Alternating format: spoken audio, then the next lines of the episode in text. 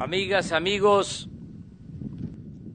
de José Azueta, Veracruz. Me da mucho gusto estar de nuevo en este municipio que ya he visitado en otras ocasiones. El propósito de este recorrido, de esta gira, de visitar esta parcela, este ejido Tierra y Libertad en Azueta, es para constatar que se está sembrando, que se están cultivando las pequeñas propiedades, se están cultivando las parcelas ejidales. Tenemos que rescatar al campo del abandono, porque durante muchos años, décadas, se abandonó la actividad productiva del campo. En muy pocas ocasiones en la historia se ha mirado hacia el campo y ahora se está regresando al campo por todo lo que significa. Es eh, el origen de nuestros antepasados. Todos tenemos algo que nos vincula al campo a los pueblos, al medio rural. Y además, en el campo tenemos un gran potencial económico y desde luego la posibilidad de sembrar vida y de que haya bienestar. Siempre he dicho que el campo es la fábrica más importante de México, porque se tiene todo, se cuenta con la tierra. Estamos hablando solo de la propiedad social de más de 100 millones de hectáreas ejidales y comunales. Se tiene en muchas partes, afortunadamente, agua. Y se tiene lo más importante de todo, la experiencia de los campesinos que saben todo lo relacionado con la siembra y con la producción agrícola, porque son los herederos de los conocimientos que vienen de lejos, desde las grandes civilizaciones que existieron se desarrollaron, florecieron en nuestro país. Un campesino como Antonio Castillo, Fernando, Francisco, sabe cuándo hay que sembrar, de acuerdo a cómo está la luna, para que eh, pegue, para que se puedan reproducir, puedan crecer las plantas y muchos otros conocimientos. Porque antes los eh, antiguos pobladores de México eran muy buenos astrónomos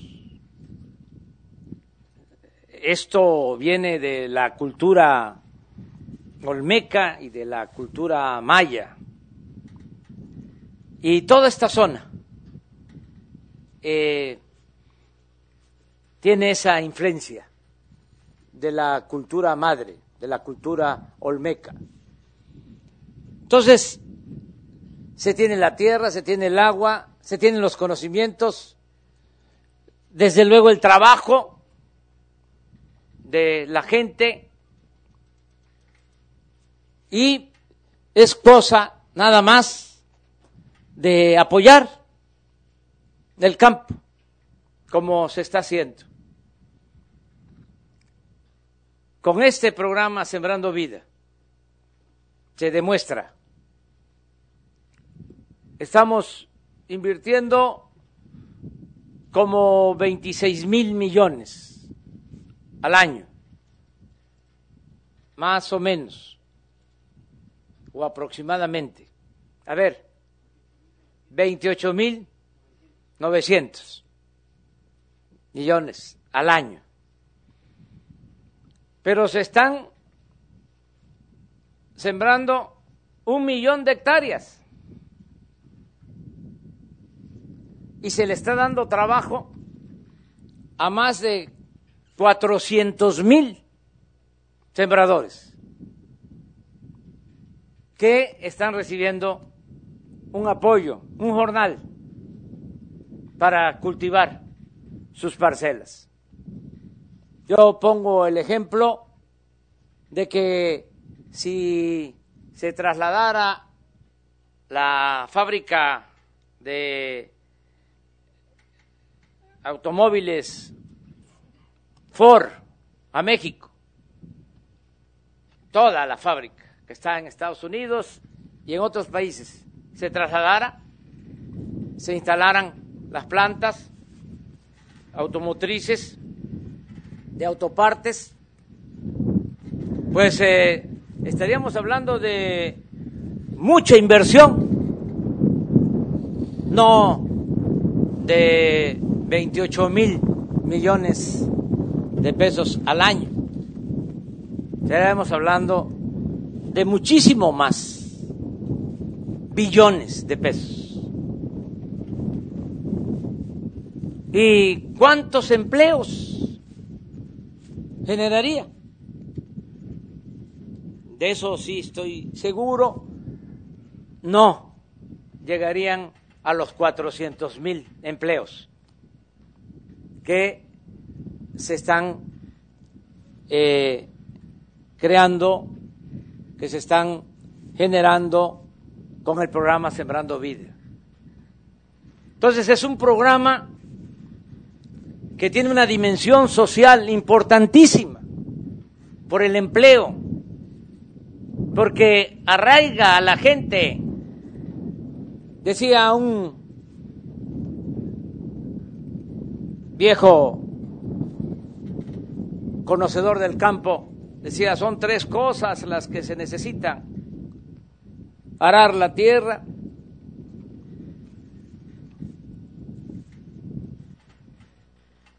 recoger el agua y arraigar al hombre.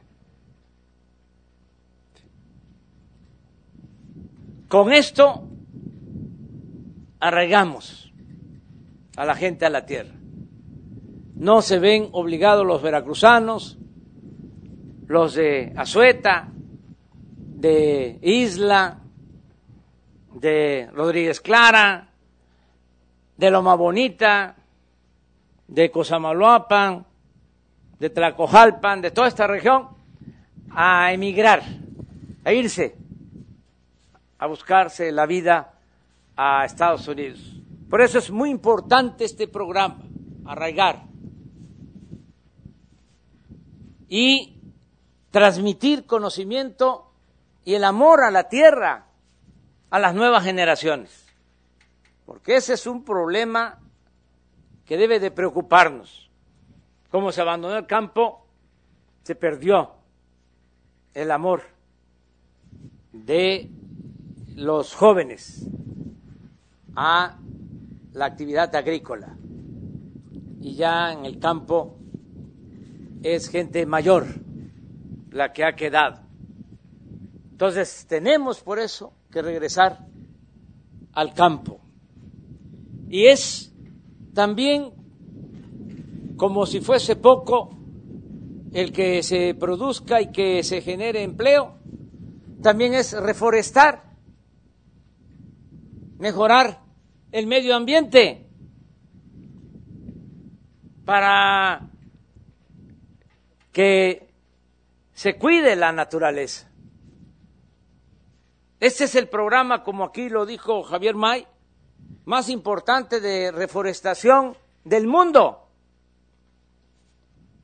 Y ofrezco disculpa por presumir y doble disculpa porque voy a comparar lo que destinan en Estados Unidos para la reforestación. En una mañanera dije que eran 300 millones de dólares al año.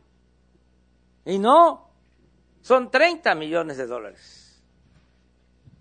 Y nosotros destinamos 1.200 millones de dólares al año. Entonces, sí se está actuando bien eh, con este programa. Lo único que tenemos que cuidar es que la gente tome conciencia y se aplique y que aproveche el tiempo y que siembre, porque no va a ser eterno el apoyo. Eterno nada más el creador. Entonces, nosotros garantizamos el apoyo hasta el 24, también si el pueblo así lo decide, pero no va a haber reelección, porque somos maderistas, somos partidarios del sufragio efectivo, no reelección, y tenemos que actuar de manera precavida por si no se le da continuidad al programa. Por eso hay que aprovechar el tiempo. Nos faltan más de tres años y medio. Mientras estemos, no va a haber problema, no va a fallar el apoyo. Siempre va a estar llegando lo que corresponde a cada sembrador. Ese es un compromiso. Pero no sabemos qué nos depare el destino. No sabemos qué sucede después del 24. Entonces hay que aprovechar el tiempo y Aquí está el ejemplo, lo que están sembrando. En esta región de Veracruz hay mucha fertilidad en el suelo. Aquí se da el maíz y se da la piña y la caña, pero también los cítricos y los árboles maderables los cedros hay en todas las parcelas. ¿Y por qué no la caoba que antes había? Nada más que se echó abajo y no se aprendió a cultivarla. Todos esos árboles maderables llevan tiempo el cedro 15, 20 años, la caoba puede ser que hasta 30 o más. Y algunos dicen, ya para entonces ya no voy a existir. Pues puede ser, pero sí, se le hereda a los hijos, a los nietos. Y hay que eh, equilibrar cultivos de ciclo corto, el maíz, que la caña, que la piña, con cultivos de plantación de mediano plazo. Si se siembra este año eh, limón, naranja, en donde hay las condiciones café, cacao, pues en tres años se está produciendo. Ya hablé de que el caso de los árboles maderables sí requiere más tiempo, pero en una parcela puede diversificarse. Se puede tener el ciclo corto, se pueden tener los frutales y los árboles maderables, pero sembrar para que eh, podamos rendir buenas cuentas todos cuando concluya nuestro gobierno. A mí me da muchísimo gusto estar aquí porque mi familia, mi abuelo era campesino, de aquí, de la cuenca del Papaloapa, y mis tíos, solo mi papá era obrero petrolero y llegó a Tabasco, y allá se conoció con mi madre, y ya se dedicó al comercio. Pero toda mi familia paterna es originaria de la cuenca del Papaloapan y se dedicaban al trabajo de la tierra. Mi abuelo, hasta ya muy grande, más de 90 años todavía, eh, iba a trabajar la tierra. Hace unos días que se generó una polémica por un herbicida, el glisofato, que se está eh, prohibiendo en algunos países porque causa daño a la salud o se tiene que aplicar con mucha precaución, pero es un herbicida. Y decía yo de que a lo mejor, además de que CONACYT tiene que eh, investigar y crear una opción, una alternativa, un herbicida eh, no químico que no afecte, porque tampoco es prohibir la entrada del glisofato porque entonces se afecta la actividad agrícola. Tenemos que ir reduciendo su uso en la medida que se van encontrando opciones alternativas. Pero también mencioné de que para quitar las hierbas del monte se usaba el machete y dije que también la tarpala, el asadón, pero estoy seguro que cuando hablé de la tarpala no entendieron muchos, porque ese es un instrumento de labranza que solo se utiliza en esta región, que yo conocí la tarpala por mi abuelo. Entonces, este, conozco esta región, las culturas de la cuenca del Papaloapan, cultura chinanteca, los pueblos originarios, y por eso me da mucho gusto estar aquí y decirles que vamos a seguir apoyando, vamos a seguir ayudando a los campesinos.